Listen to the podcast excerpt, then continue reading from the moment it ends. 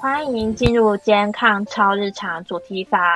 我们一群医护人员会不定时在这里举办卫生教育讲座，请大家按下左上角的小绿房发我我们哦。特别感谢今天就是前来介绍的每一位讲者，那待会会一一替大家做介绍。同时也感谢战南担任这次的专题录制。那欢迎大家到 Podcast 各大数位平台收听。今天的节目主题叫做“生死接线员”，留下你的器官，带着满满的祝福出嫁吧。我们来谈谈器官捐赠。相信对大这个主题呢，大家都很有兴趣。那也希望借由我们这一次的主题，能够带给大家不一样的感觉。那也可以让大家听完之后呢，去签了器官捐赠。那同时呢，我们介绍主要介绍器官捐赠之外，还介绍了骨髓捐赠，还有我们的大体捐赠。对，那欢迎大家来收听。接下来呢，就由我主持人 Sally 为大家做开场的介绍。那其实器官捐赠呢，就是指一个个体把自身可用的器官，那经由手术移植到另一个器官衰竭的病人身上，使他们能够因得到这个器官而延续生命，那改善生活品质。所以在器官捐赠的部分呢，有分为两种。一个叫做活体的器官捐赠，那另外一个是尸体的器官捐赠，就分这两大类。那器官移植呢，就是目前在挽救器官衰竭末期的病人的一个根本治疗方式，也是唯一的途径。那除了能持续生命，也能提高生活品质，那使得病人呢需要他人的照顾的角色转变为自身照顾。减缓家庭能力的耗损及费用的支出，甚至可以让他们回到工作岗位，积极的回馈社会，重返自己的人生舞台。那器官捐赠呢？其实，在台湾的推广状况呢，其实算是蛮好的。但是呢，在嗯自己签了器官捐赠的同时，家人可能不知道你签了器官捐赠，而导致。在生命末期的时候，家属会替你做决定，所以种种的因素还是导致受赠者跟捐赠者有很大的落差。所以希望呢，借由今天的主题，带给大家不一样的想法。接下来呢，我们邀请到科普小产婆为我们做器官捐赠的介绍，以及她个人的小故事。跟大家分享。好，谢谢 Sally。那我先来讲我自己生命的故事。那我本身是一位护理师，但是又是一个呃，我在这个主题里面，其实我扮演的角色是病人，并不是护理师。那呃，我就来讲。简介我自己的故事，就是我在二十一岁的时候被诊断出原发性的肺动脉高压。那所谓的原发性肺动脉高压呢，它其实就是也是一种罕见疾病，呃，也还没有一个明确的病因，反正它就是会不断的，一般人听到的都是高血压嘛。那个是主动脉，那我们还有一条很重要的叫做肺动脉。那我的那一条血管就是会不断的被破坏，然后让它一直增厚，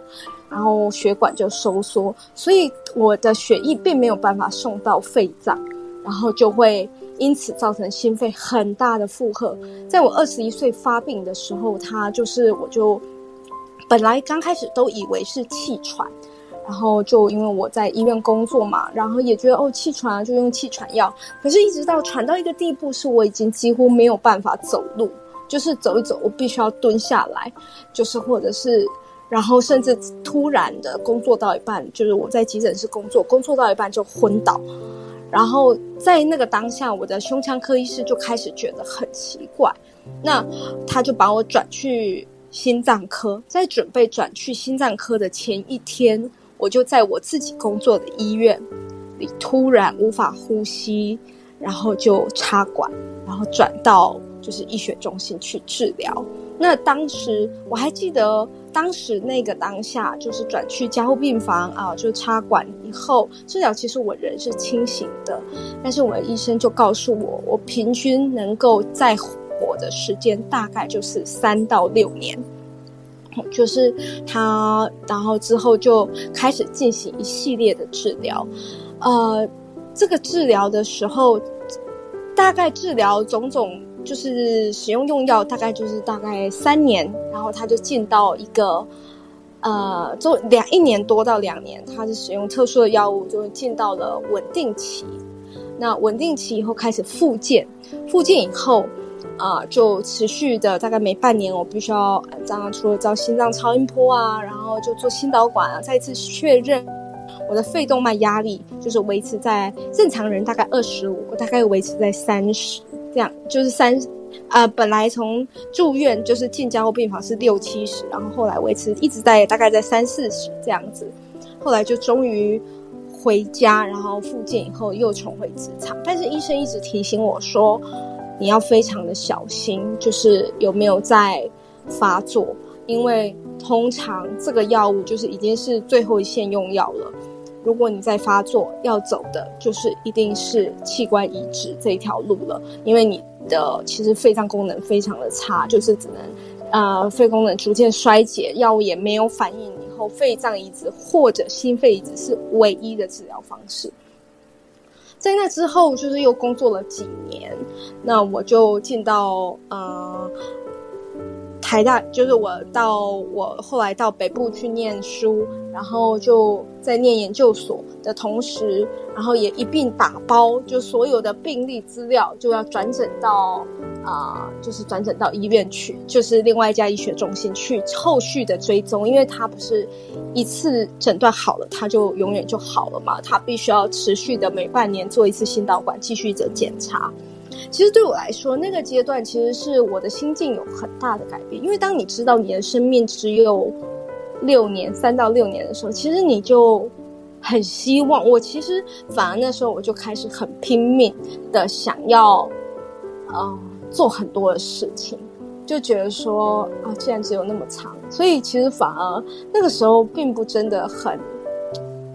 很、很好好休息了。照理说，我的医师就说你这个就是公主病了，你要好好的休息。就是在急诊工作，哪有什么好好休息这件事呢？好，可是就是在这样子起伏不定的状况以下，很不幸的，我在二十六岁的时候又再次发作了。那时候我又同时的在医院工作，就是在我自己学校的医院工作。那呃，我的工作需要非常多，我是担任特殊单位，就是专门在打困难打针的病患，所以我每天需要一直一直走路，就是从三楼走到了十四、十五楼，然后再从十五楼走下三楼，就一直走走走走走。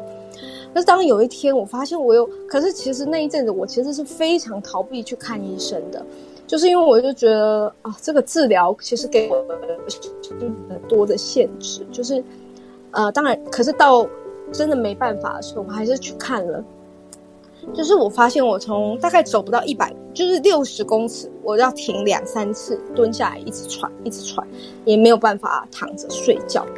那时候我开始。呃，我又去找，就是转介之后，就是负责器官移植的心脏呃胸腔外科医师，跟我的心脏科医师，还有胸腔科医师，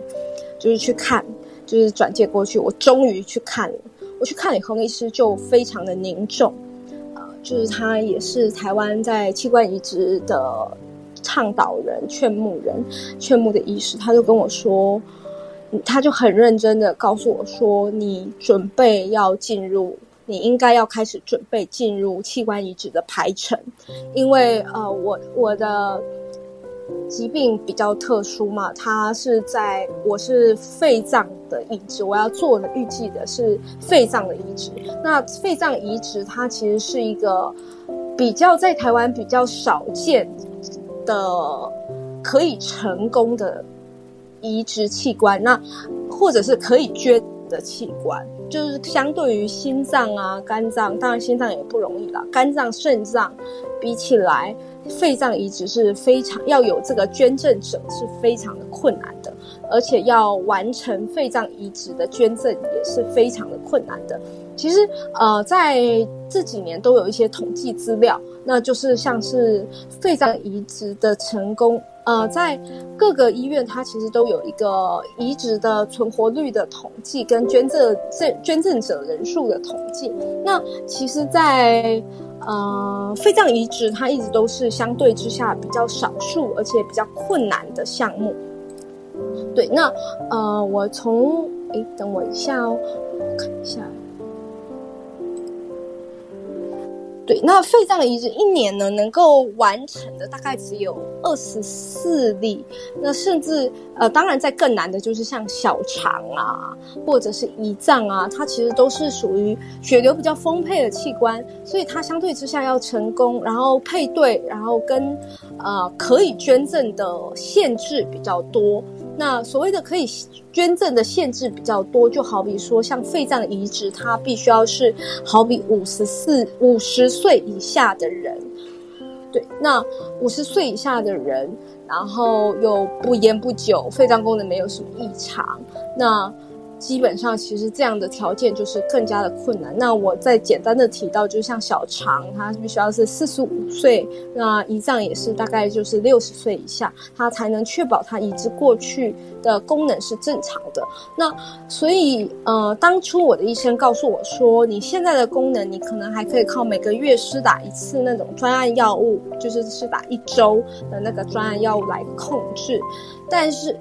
真正等得到肺脏移植的时间，大概都平均都要，呃，至少三年，两年到三年。可是你现在这种，基本上你这样子积极的发作的状况，你可能到时候真的要准备，真的需要移植的时候，你肺脏衰竭的时候，心脏衰竭非常。加上肺脏的时候，你要移植的话，你可能来不及。所以我那时候就是在我二十六岁读研究所的同时，一边在进行就是肺脏移植的排程。那其实对我来说，啊，是很大的冲击了，因为人家大部分都觉得这是人生才刚开始嘛，但是我就觉得哇，这个人生的未定数非常的大，那也在医疗上占据我非常的多的时间跟精力。那甚至我已经不敢想象未来到底会是长什么样子，因为，呃，就是很巧合的，就是这位医师他同时也是我的一个一门课的老师，他就给我们看肺脏移植的影片呐，怎么样把心脏好比接叶克膜啊，然后肺脏拿到另外一片去啊，接上新的肺脏啊，可是接在身体外面啊，再让他这样呼吸啊，还没有办法先放进身体里面，所以你会有一阵子你的心肺都是放在外面的状态了。那这看完真的是很很激励人心呐，就是让我感到倍感压力。就是你也没有办法，就是你当你看着课程的时候，你用很理智的眼光知道，哎，这样的治疗是对的，是合理的。但是你就想象这样发生在我自己的身上，其实说不害怕是骗人的，就是对。然后你又想象到当年是花了多少时间的复健，我才能回到职场。所以这个时候就是让我感觉到非常大的压力。那，嗯，当然在同步治疗的时候，呃，就开始进入。我觉得也很幸运，是因为后来，呃，之所以为什么我今天还可以在这里跟大家讲话，是因为其实一个器官捐赠、器官移植的需要的合作的团队实在是太多了。那我觉得我也因此而受益。那我所谓的受益的意思是说，呃，所有的器官移植的完成，绝对不单单只是，我就说医师，他其实是需要整个团队合作，才能让器官捐赠，呃，不管是受赠者或者是要捐赠的那个单位，其实基本上都包含着包含医院的器官移植团队小组，那包含确认可以配对到一个合适的器官受赠者。然后一个适当的捐赠者，那还有手术室的调度，然后麻醉科整个移植团队啊，加护病房啊安宁缓和医疗照护的同仁啊，还有伦理委员会，包含社工师、心理咨询师、宗教师。那我的团，我当时其实就是每一站都要跑。其实当时就确认要进入器官移植住院进行器官移植排程的所有的检查的时候，呃，其实最一开始就是马上就安排精神科医师的评估，就是从因为我自己一个人在台北。那当然，他也要确认你有没有照顾者啊，这些的，就是从精神科医师他判断你的情绪状态、精神状态，然后进到社工，就是你会不会有需要。社会资源的协助就是经济部分，那你的家庭资源，你的因为像我的父母两位都是小儿麻痹症，那基本上其实他们不太有办法北上来照顾我。那主要就是到时候如果进入排诊或住院，其实大部分都是我自己一个人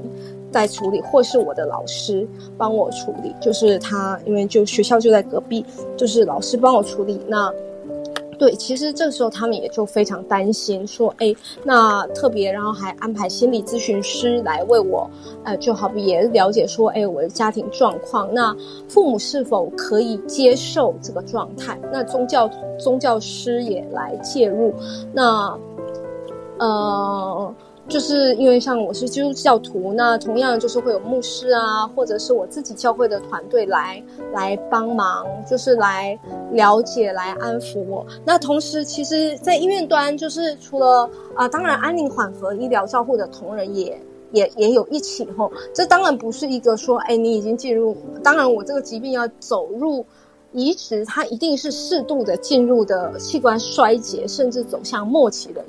的状态。其实他们也很慎重的跟我谈论说，如果移植并没有办法达到我们预期的效果，你有什么样的打算？或或者是你会希望，呃，我们怎么对待你啊？其实我觉得我受到非常呃很大的支持。对，那也很幸运的是说，呃，同时就是因为会诊非常多不同科别的医师，就是当然因为肺脏的移植，它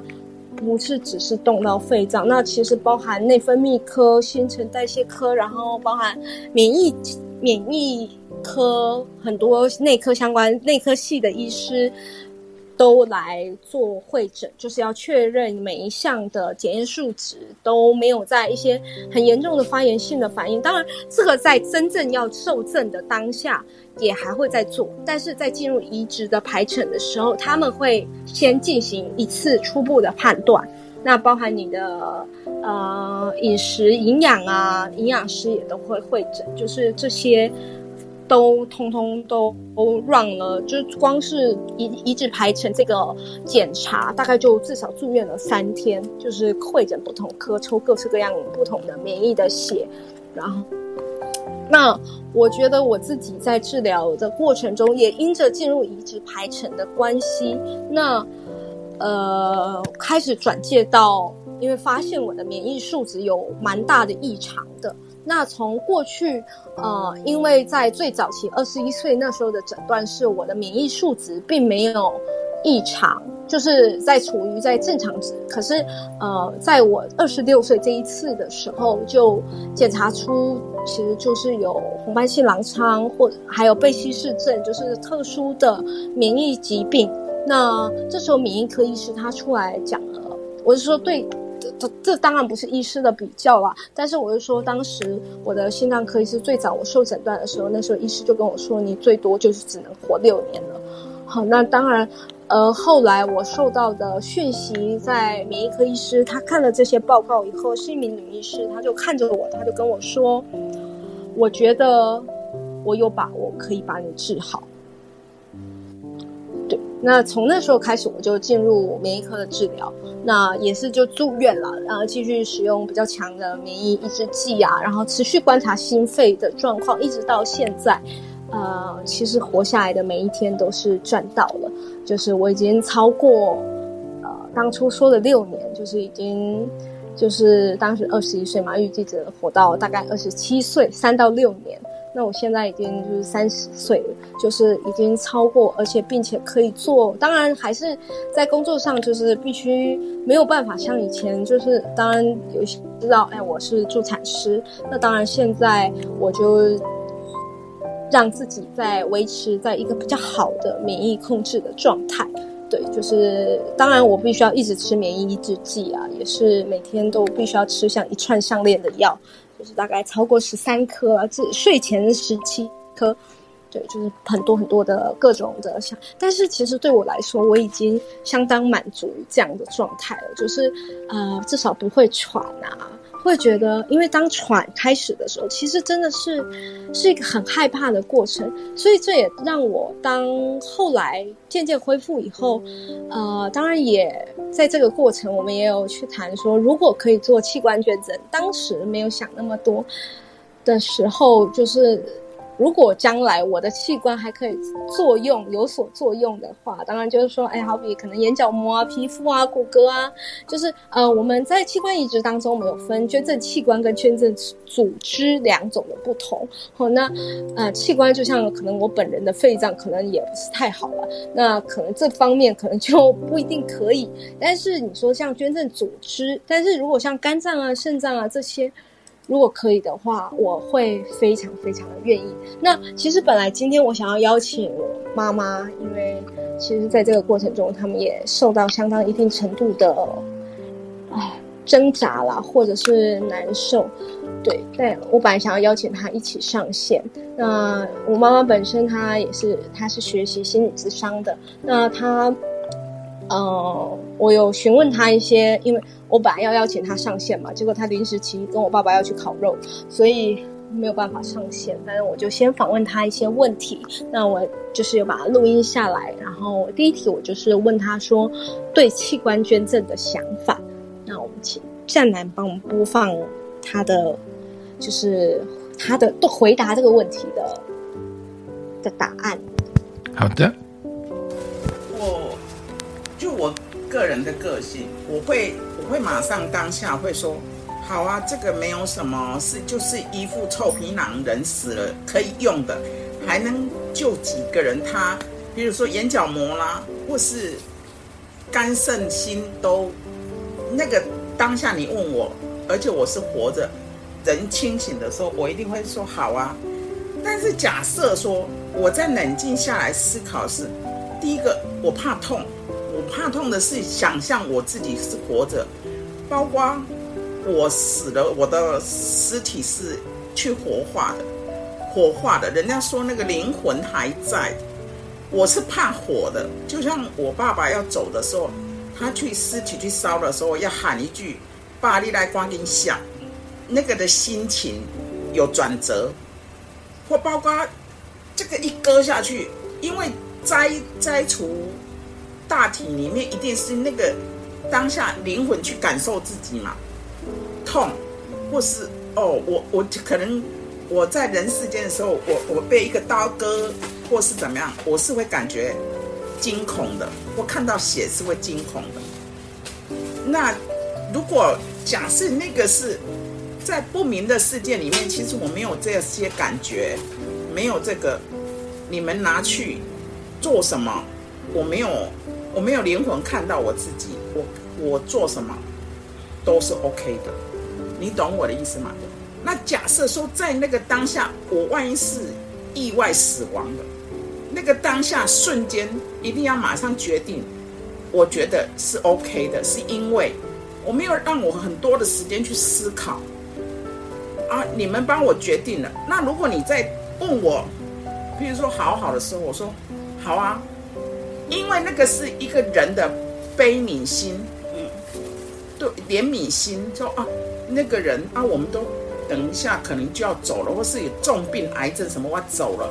那如果我的眼睛、我的耳机、我的什么心脏还可以用，给别人用，这个是延续了另外一个人，他可能是年轻的生命，可能是那个家庭很重要啊。如果刚好这个是可以应用救我的家人。眼角膜啊为什么？哦哦，这个更更更愿意，但是那个当下是没有意义的。但是假设我在思考那个过程，哦，好像会痛，好像会割，好像把我割得四分五裂，然后我的家人再来看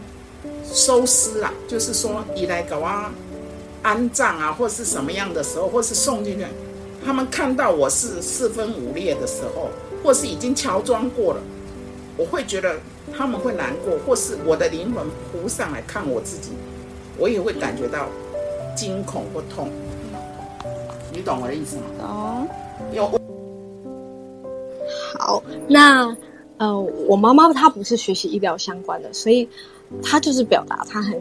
对于器官捐赠的想法。那再来，我就又要更是，因为毕竟我当时的疾病其实对我们家其实是很大的冲击，所以在我试图引导他回应的时候，我我其实是一步一步，我也战战兢兢，因为哦，我爸爸在旁边，爸爸是相对避讳谈这件事的。好，那我再问了他的第二个问题，就是如果你是家属，今天你的家人要进行器官捐赠呢？那我们再麻烦站南播第二段。如果是我的女儿要捐赠她任何器官，因为我尊重她自己个人的意识决定，就像我爸爸当时他还好好的。他光自己要写放弃治疗，他自己多么不容易。我们再去劝他，好像我们不孝。但是你是我的女儿，我必须要尊重你说你自己决定，你愿意不愿意人家动你的大体？你懂我的意思吗？嗯，懂。但是假设你今天是一个急需渴求一个器官的人，我会很感谢那个当时。捐赠的人对于你的一个帮助，你懂我的意思吗？嗯，他们的无私虽然当时他没有看到是谁被他帮助了，或是被他生命延续了，但是我会一辈子都很感谢那个。但是因为那不是我嘛，所以那那个当下，我会尊重你那个。但是如果是我的先生，我会不愿意的原因是因为我要看到他可能被切割啊，或是什么。但是我想象你可能以后你的家庭了，嗯，应该是要问你的先生，因为你们是生命共同体，而不是你个人现在来做决定。嗯，你听得懂我的意思吗？就像说，嗯。我们看待一个生命，就是你你活得好好的，是我感到安慰的。嗯，那你你哪一天走了，我竟然还要把你四分五裂？就像我们看当年我的婆婆，她走的时候还要被化妆，因为她是在加护病房，然后又又割大肠，又直肠癌或是什么。可是她那时候我。我们都要绕圈圈嘛，嗯，然后因为她有稍微化妆又穿好，可是那时候后来我有跟你爸爸说，哎，妈妈这边嘴角好像有一点血渍还是什么，哎，怎么刚刚没有把它，嗯，当下我把它讲出来，可是我觉得那个当下我不敢讲出来，是，也许我是要求完美主义者，人家已经不能再动了，嗯嗯，那我就不会去讲，你懂我的意思吗？懂，但是。我觉得，如果我在接受这样的画面，我会希望它是完整的。嗯，比如说，因为我没有办法看到，说我被挖了眼睛以后是长什么样子。你听得懂我的意思？因为我不懂，懂技术性的不了解。对，我不知道到底是，我是比如说，他到底需要哪里？这里挖掉了，可能会穿衣服没看见。但哪边挖掉，我我我没有办法去。看这样的画面，嗯嗯，因为我本来就很怕血的人，对，你懂吗？好，那就像你你你要让我看，也许在台湾人的习俗说，没有白发人送黑发，不，我们不会去看到最后那一幕。嗯，可是你在那个，哪里不看呢？好像不看哦，真的。他会怕你走不开，或是我们第一类会怎样？走不开就会你你的魂，这是台湾人的习俗。你懂？哎，如果基督教大概不会去想那么多，就是觉得你一定会回到你的天父那边，不是回我们。嗯，你那七天还会回来看看妈妈？你们大概不会有七天回来看我们的那个，你有没有懂？懂。但是他，譬如说，我我我万一看到他是被这样子弄，因为你去摘除，或是摘除完，他还是会交给家属啊。嗯。身肢体不是会交给家属？会，然后对对，会缝合完整。然后现在有一些三 D 猎鹰会把假的器官补回去。就让他维持我们完全不知道他长什么样子，你知道，我完全没有办法想象。而且我万一看到血淋淋，我就怕。但是受捐赠的话也会切开啊。啊，我说受捐赠，我那时候我如果要被捐赠，捐赠躺旁边啊？没有到躺旁边，他先摘除，然后再到送到像我在台大医院嘛，那再把我切开，然后把换。换换，但是你们是会重生的，嗯，所以我说受捐赠的人，因为你生命重生了，对，那个不会有惊悚害怕，嗯，但是这个如果捐的人那是我的家人或是我亲爱的人，那个对于我，我万一看到那一幕，我是会感觉那个画面是一会一辈子，对，一辈就像说现在说啊，你要不要解剖？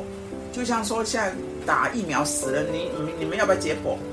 我们也许想到的不是敏感议题，先不要歪过去。等一下，好，那我问你哦。好，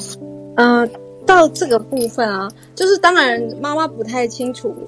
就是好比眼角膜捐赠的这个，我有稍微跟他澄清了，就是。眼角膜的部分，我们不是现在已经不是挖掉了啦，就是就是我们是切除部分的眼角膜，然后也还会再放上义眼这一块。那当然，其实它呈现的就是大部分，其实，在呃华人当中，其实面对于，其实他对于我进行器官捐赠，将来要器官捐赠的话，他其实是非常可以接受的。可是，其实他们心里都还是很多的画面，其实就像所有。就是在面对于自己或自己的家人要进行器官捐赠的时候，其实都一样，也可能会呈现这样的画面。那我妈妈过去学过生死学，她做在做心理咨商的时候，所以我有特别就是在问她说：“哎，在你学过生死学之后，对于器官捐赠有没有什么不同的看法？”那我们也麻烦战男帮我放那一段录音。我觉得没有差，至于。器官捐赠跟骨髓捐赠跟捐血，在我心里的的价值观是一样的。嗯，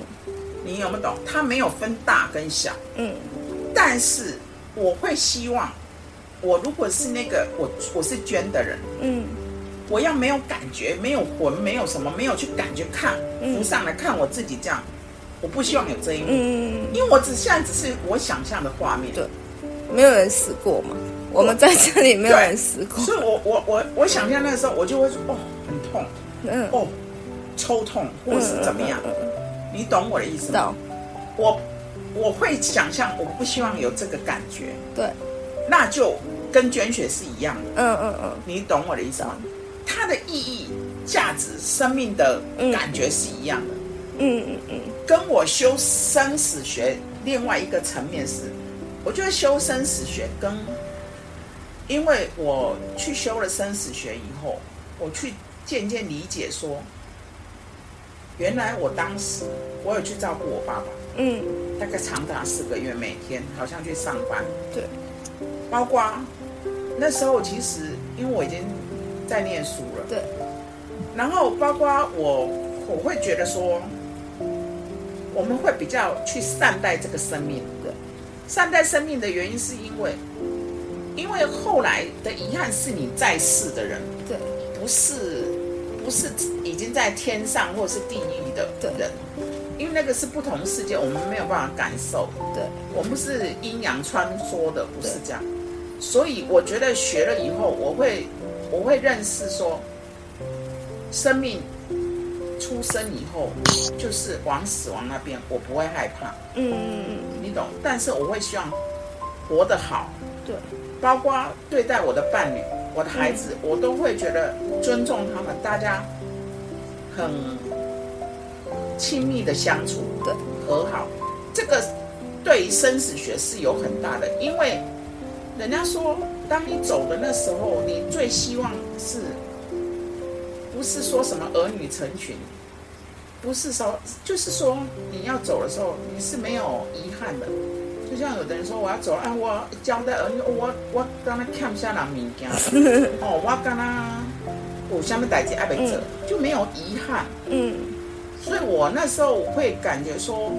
我读生死学，跟我看待我爸爸的事情，我会觉得是没有遗憾。啊，你在照顾他的时候，你也不会觉得这是一个多么累的事情。嗯，包括说以后我们自己有儿女。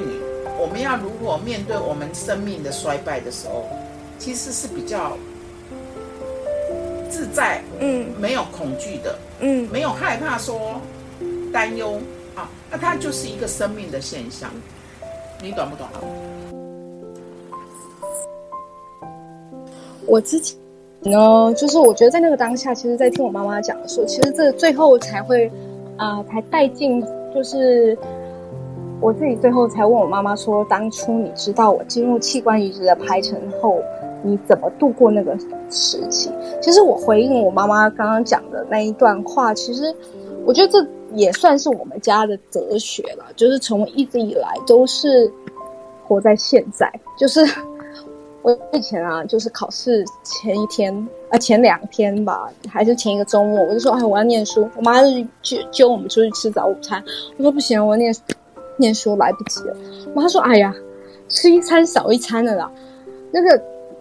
念书前一天再念就好了。”就是他一直走这种路线的。那其实就像他刚刚说，我们人生出生就是往死亡迈进，就是其实人生确实我们终究要面对一死，所以我们必须要很正视这个问这个事实，然后也能想着我们要如何走下去，以免有遗憾。呃，我觉得对我来说，要进入最后一个问题的时候，其实我觉得就好比我们等一下会讲到说，在器官劝募这件事情，哎，不是说有人那个人愿意捐，哎，就是成功，或者没有人愿意捐就是失败，呃。其实你就会发现，在我妈妈的沟所表示的，她对于她自己，她觉得可以，可是她的伴侣，她觉得不行。所以我觉得在这一段的对话，包含我对我自己或我跟我母亲之间的对话，就是希望啊，让人可以更多思考，怎么样的人生其实才是有意义的。然后在大家都还活着的时候，好好的相处。有什么想说的就说吧。有什么想做的就做，因为死亡不知道什么时候来临，所以在这个当下，我们必须要好好的活着。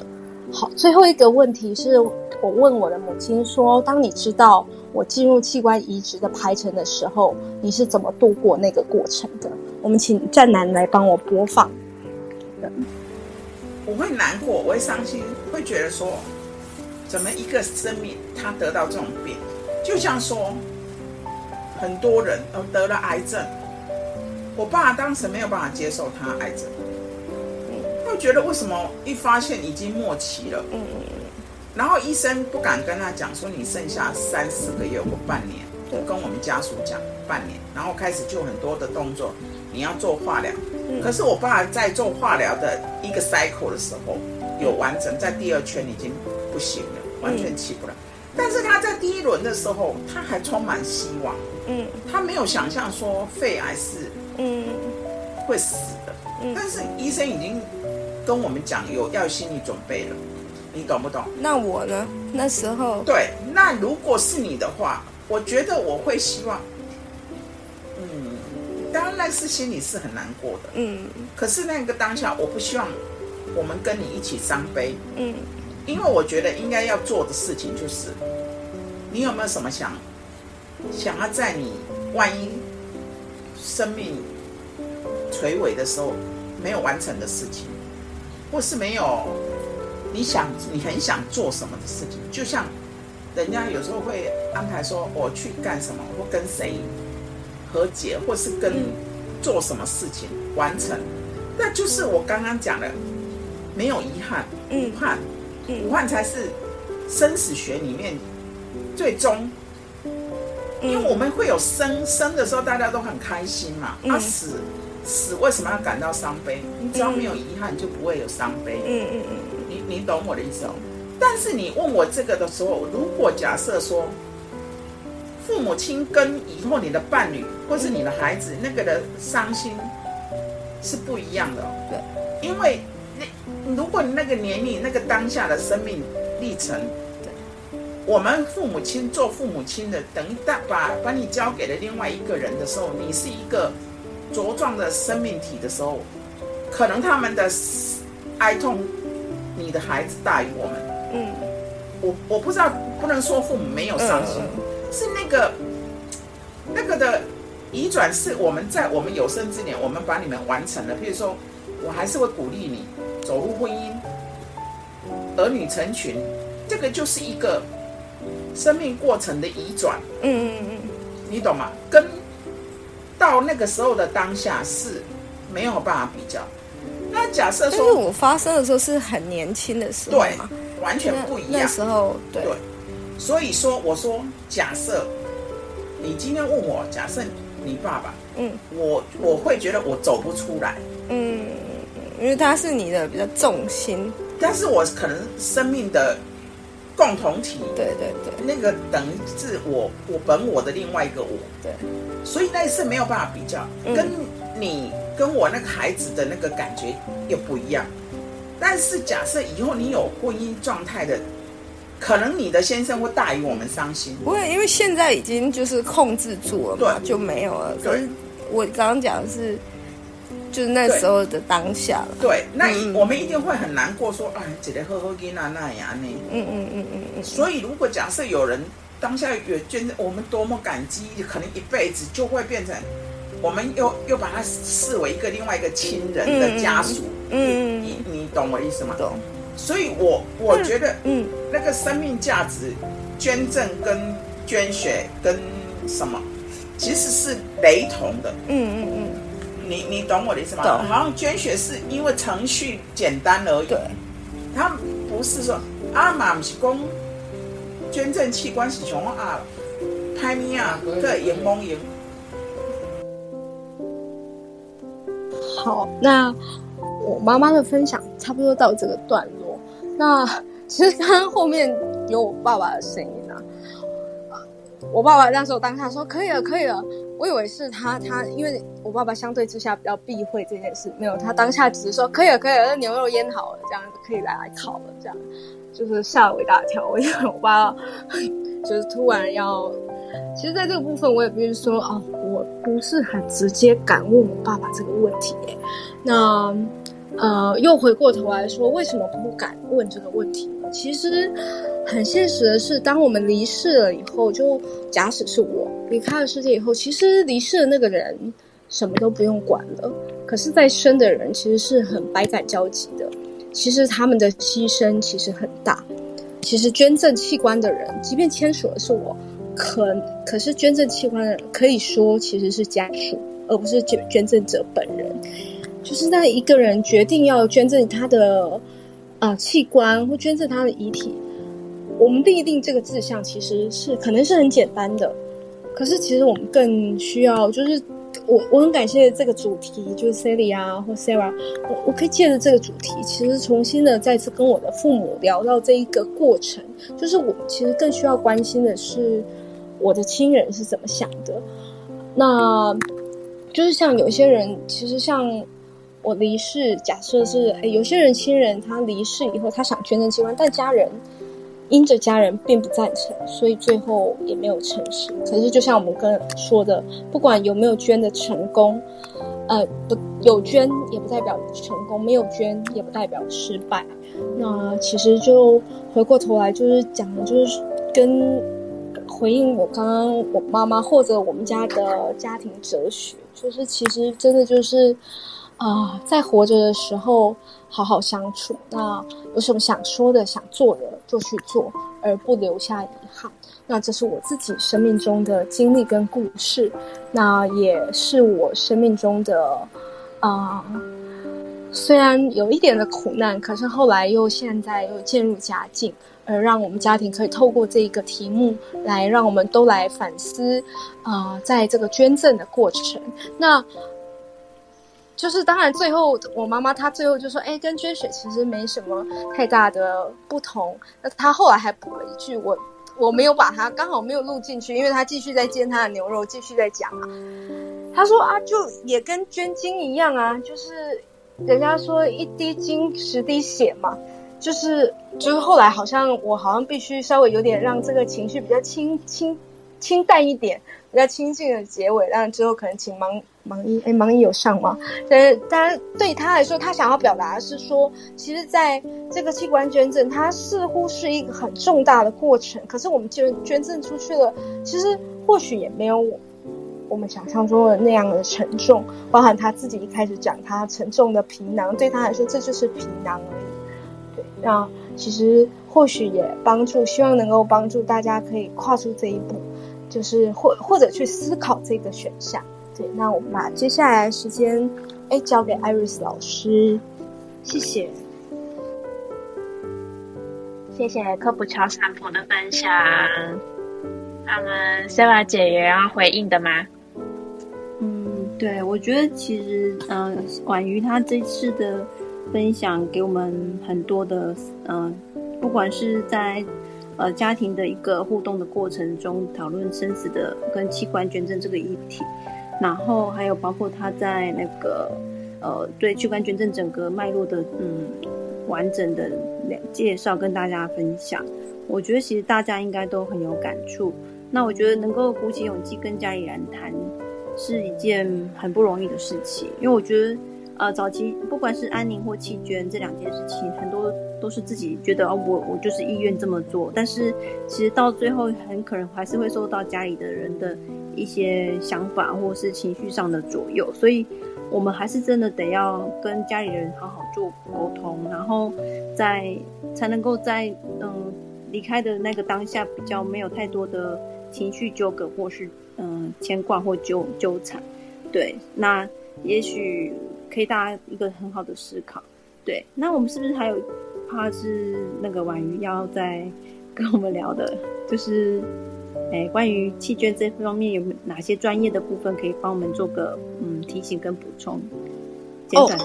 好，哎，谢谢，好好好，没有没有，我刚刚怕时间不够，那当然在我们的器官捐赠的。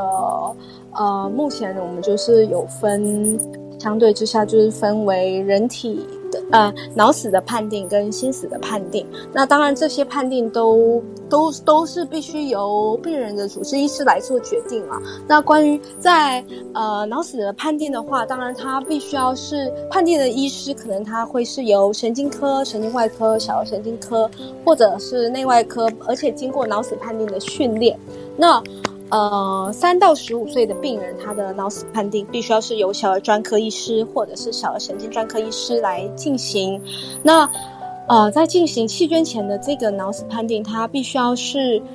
呃符合资格的两位医师共同执行，而且其中一位必须要是经验丰富的资深医师。那第一个医师判断之后，再由第二个医师或者是原诊治的医师适度的参与。来了解这个呃结果。那这个脑死的判定，它的先决条件是病人已经是陷入深度的昏迷，或者昏迷指数五分或小于五分，依赖人工呼吸器维持呼吸。那病人的呃昏迷原因是已经确定的，然后也已经是无法复原的脑部结构破坏。那我们刚刚有提到的心死判定，那它是必须要是在加护病房进行的，就是它不会是。啊，好比是重大车祸，马上，哎，重大车祸，心脏停止以后，就判定他是心死，然后就进行，就是进行器官的摘取，这又是另外一件事。那，呃，脑死的判定，它必须要排除是可逆性的昏迷。啊，我们说的可逆性的，就是说，哎，是药物啊，或者是新陈代谢，或者什么高血糖性的、低体温性的昏迷这种状况，这种都排除以后，那。呃排除以后就是才能，就是再再进行下一步。那进行下一步，我们都会进行脑干的功能测试，就是脑干反射跟没有办法自行呼吸的测试。那死亡时间的判定必须就是就是呃，因为我们这个叫做其实比较偏向，就是像 C D 讲的，就是尸体的摘取器官的移植。好，那在器官移植当中，当然还有方方就是包含是亲属的移植。然后这个我们大概会称叫大爱的移植啦，哦，那就是在确定诊断死亡之后，哈，那确定诊断诊断死亡之后才可以进行。那呃，人体器官移植条例的第七条，那当然还是除了个人的，就是个人的意愿以外，当然目前还是会以最近的亲属，就是最靠近的亲属的书面同意。那才进行摘取吧。吼，那基本上当然也就是不是那种特殊需要检察官相验的死亡，吼，就是他是疾病死的，那这种就是可以把握最积极的时间来摘取。那其实摘取以后，它其实是。呃，很分秒必争的哈，那分秒必争的，那呃，我们就已经知道前面第一次的脑死判定跟第二次至少要隔四小时才能发生，之后再来进行遗体的摘取手术以后，它基本上是由就是呃那个叫。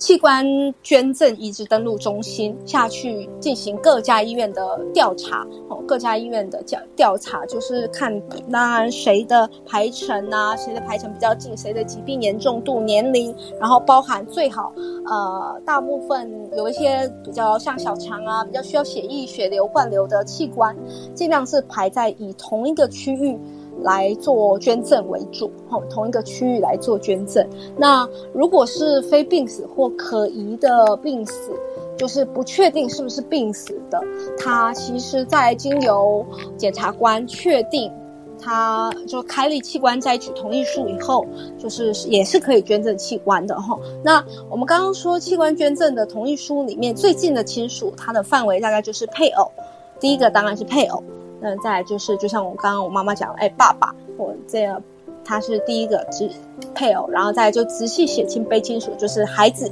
再来是父母，啊，兄弟姐妹，祖父母，然后再。当然，如果曾祖父母，他就是在下一位了。好，在就是其他的直系一亲等的直系姻亲。好，那呃，目前就是我所在的医院，他的做法就是，当然，呃，在生命末期的病人，他的临终照护就会做医院征询了。那当然就是除了提高他的品质跟效，就是照护的品质跟效率，还有满意度他们以外，当然我们也是希望透过照顾。的这个这医院征询来提升器官捐赠的捐赠率。那医院征询主要呃，在我的医院，它是以病人的主治医师为主。那后续协助就是包含护理人员、呼吸治疗师、社工师，还有器官协调师。然后就刚刚我也有提及的是，我自己受照顾的那个过程，其实就是。呃，还有非常多联合一起照顾的人员，然后最后他才会印下一张，就是生命末期病人。当然，我们是活着的人，我们就可以在呃，你你就是好比大部分的医疗院所的社工室啊，或者呃。或者上网，你直接登录，然后回传你的健保卡影本，它都可以进行这样子的登录。好，那在这个生命末期病人，他会有一份叫，在我医院有一份叫做生命末期病人临终照护意愿甄选书。那其实包含他就有填写到，哎，是否，然后还有一份就是病友器官捐赠意愿甄选书，就是好比他可以勾选他是要捐赠器官。或捐赠组织，我们刚刚有说到这个有一点点的不同，就是捐赠器官的部分，它就是可能就是像我们所知道的心脏啊、肺脏啊、呃肾脏啊、肝脏。这些胰脏、小肠，那组织的部分呢，就是包含皮肤、眼角膜、骨骼，这些都算是组织的部分。然后或者你可以考虑捐赠遗体，或者考虑中或不考虑捐赠，它是处于一个比较开放的，让大家可以，就是让他们可以知道，让我他们可以做选择。那当然，在真正他们愿意选择到病人死亡之后，他们会评估可捐赠的器官。吼，那。到底有哪些？那那就用医疗照护来继续维持器官的功能，然后之后再进行两次的脑死判定，在最后真的死亡判定以后，再就进入开刀房执行器官的摘取。好，那这个基本上他们是很予以保护隐私的啦，这些都会让他们之后的不论是捐赠与否，哦，这不是一个强制性的，它是，然后之后摘取器官以后，有时候是由。啊，如果他病人死亡的地点的那一家医院，他并没有办法进行器官移植的摘除的话，就会由啊之后可能会由当地区的医院来派人，呃，可以做移植的负责的医院，他来派人来协助摘取，然后之后转送到呃可以有受赠者的那一个医院。好，那或者有时候是。呃，可以，如果那个医院可以摘取，但他没有办法，当然受赠者也不在他的医院的话，就他摘取以后，就是派救护车过载过去这样子。那一路或者是协调师来协助转送，就是坐着救护车协助转送。那有时候协助转送的路程其实非常长，但是就是要尽量的把握时间，让他们可以是在可用的范围内，就是不要浪费每一个。呃，捐赠者他所付出的那一份爱心，就是那一份大大爱的心。那呃，不论他捐赠与否，我们依依然是秉持着医疗医学伦理的四大原则，就是病人是自主的自主原则、行善原则，就是这个对他自己是有好处，并且对重大群体是有好处。呃，也使病人不受到不伤害原则，当然就是包含这个不伤害是包含他的家属，就像我妈妈所担心的，看怕看起来那个破洞啊东破西破，其实并不会在呃我自己有看过，我就是捐赠者。他出来的一个其实就是非常适当的缝合，然后并且遮蔽，啊，让他们可以再加上最近新的一些三 D 列印技术，其实都会让他们器官归位，让他们即便我们是让他维持相当有尊严的，那当然公平正义原则就是在我们的器官分配的上面都是由呃，就是不是我们今天我想捐给谁就捐给谁。或者是就是主要都还是由器官捐赠移植登录中心来做安排，然后就是全国都是同意由他那边做安排。对，那在这个部分，那在台湾其实渐渐的，就是呃，捐赠意愿其实在都比过去来的高。哦，那在去年一百零九年完成，总共有四百零二例，其实。都就是比之前来渐渐的升高的，那我觉得这这是很就是像过去我曾经是一个需要受捐赠的人来说，其实就像我妈妈的亲戚，他说会非常非常感谢。当然，就像呃，目前台湾是并不会让双方认亲啦，这个过程是不会的。但是我自己其实。当我有机会，或者是这不是有机会，当我呢，如果真的那时候需要捐，我相信我会非常非常感激那个让我可以继续延续生命、延续这个呼吸的人。嗯，这是这部分是我的补充，不知道 Sarah 那边还有没有什么我遗漏的部分？觉得很完整，就是。哎，没关系，那我们其实也欢迎那个台下的听众哈，可以把小飞机传到我这边来，我是 Sarah，那我可以帮忙大家在做提问或补充。好，那我们交给 Sally 好吗？好，感谢科普乔产婆精彩的分享自己的人生故事，还有妈妈的观点跟器官捐赠的一些简单的介绍。